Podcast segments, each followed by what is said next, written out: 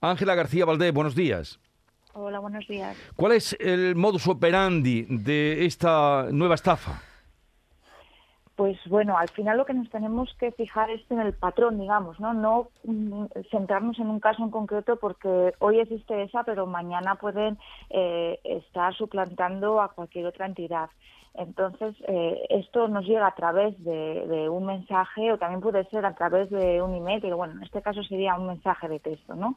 En el que eh, nos intentan llamar la, atención pues diciendo eh, que nuestra tarjeta tiene algún tipo de problema. Lo que nos van a intentar hacer es siempre llevar a que nos hagamos clic a esa página que es al final es fraudulenta, ¿no? Y donde nos van a pedir pues o nuestras contraseñas, nuestros datos, incluso datos de, nuestra tarjeta, pues para después hacernos eh, pues cargos, ¿no? Fraudulentos o con esa información que nos han robado, pues después utilizarla para realizar otro tipo de, fraudes o incluso para venderlos en el mercado negro.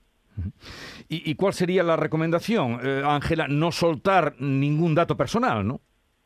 Sí, siempre que recibamos algún email o algún mensaje que, no esperamos o que nos resulte sospechoso, ¿no? Pues tenemos que usar un poco el, sentido común, no hacer clic, no descargar esos archivos adjuntos que pueden llegar, por supuesto no reenviarlo a otras personas y no facilitar ese, esa información que nos está solicitando. Y en caso de duda, pues siempre podemos nosotros ponernos en contacto con esa supuesta entidad que se está poniendo, que nos está enviando ese mensaje para corroborar si es cierto o no.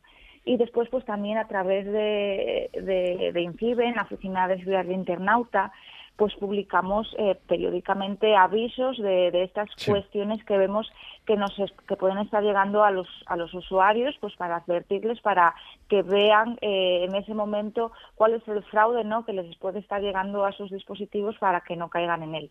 Y suelen ser a través suelen llegar a través de SMS o por vía correo Sí, nos pueden llegar últimamente, pues eh, eh, es a la orden del día no que nos llega a través del SMS, que quizá es un medio más directo, pero eh, también nos pueden estar llegando a través de correo electrónico o incluso también a lo mejor algún tipo de, llamada fraudulenta se puede dar. Pues ya lo saben, eh, no se suelta ningún dato, ya lo pida una supuesta entidad bancaria, la nuestra, un hipermercado o cualquier otro tipo de organización a la que puedan suplantar. Ángela García Valdés, eh, de Ciberseguridad para los Ciudadanos, de INCIBE, gracias por estar con nosotros, un saludo y estaremos alerta.